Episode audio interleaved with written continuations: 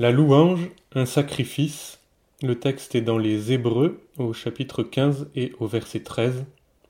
Par lui, offrons sans cesse à Dieu un sacrifice de louange, c'est-à-dire le fruit de lèvres qui confesse son nom. Il est courant de penser aujourd'hui que chacun peut louer Dieu selon sa sensibilité.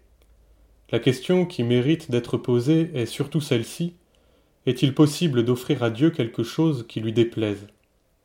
Dans l'Ancien Testament, Dieu n'a accepté ni l'offrande de Caïn, ni le sacrifice des fils d'Aaron qui ont mis du feu étranger sur l'autel.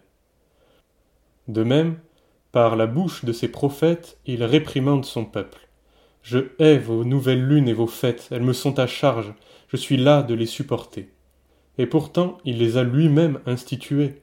Pourquoi? Car le culte est pour Dieu et non pour l'homme, c'est l'homme qui répond à l'appel de Dieu, cherchez ma face. Dieu, le but, la fin de toute chose. Or, notre culte se trouve souvent orienté vers le bas dans le seul but de satisfaire l'homme dans ses désirs, voilà le problème de notre temps. On s'occupe plus de l'homme que de Dieu. Le but du salut est bien de nous sauver, mais pour sa gloire. Beaucoup de chrétiens cherchent avant tout à tirer du culte un maximum de satisfaction personnelle, et ne veulent pas entendre parler de renoncement, de don de soi, et encore moins de sacrifice. Certains décrivent même les moments de louange comme un camé parlerait de sa.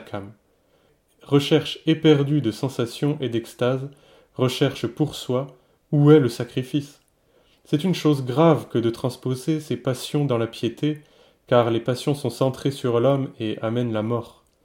On ne peut adorer Dieu comme on adore les idoles, nous ne pouvons calquer nos cultes sur les danses des prophètes de Baal. Si nous comprenons que la louange est un sacrifice, alors nous cherchons l'offrande qui plaît à Dieu en nous détournant de nous-mêmes. La vie chrétienne est avant tout une vie de don et non de gain. Ce n'est pas en cherchant les émotions que nous comprendrons la vraie piété, mais en cherchant le Seigneur.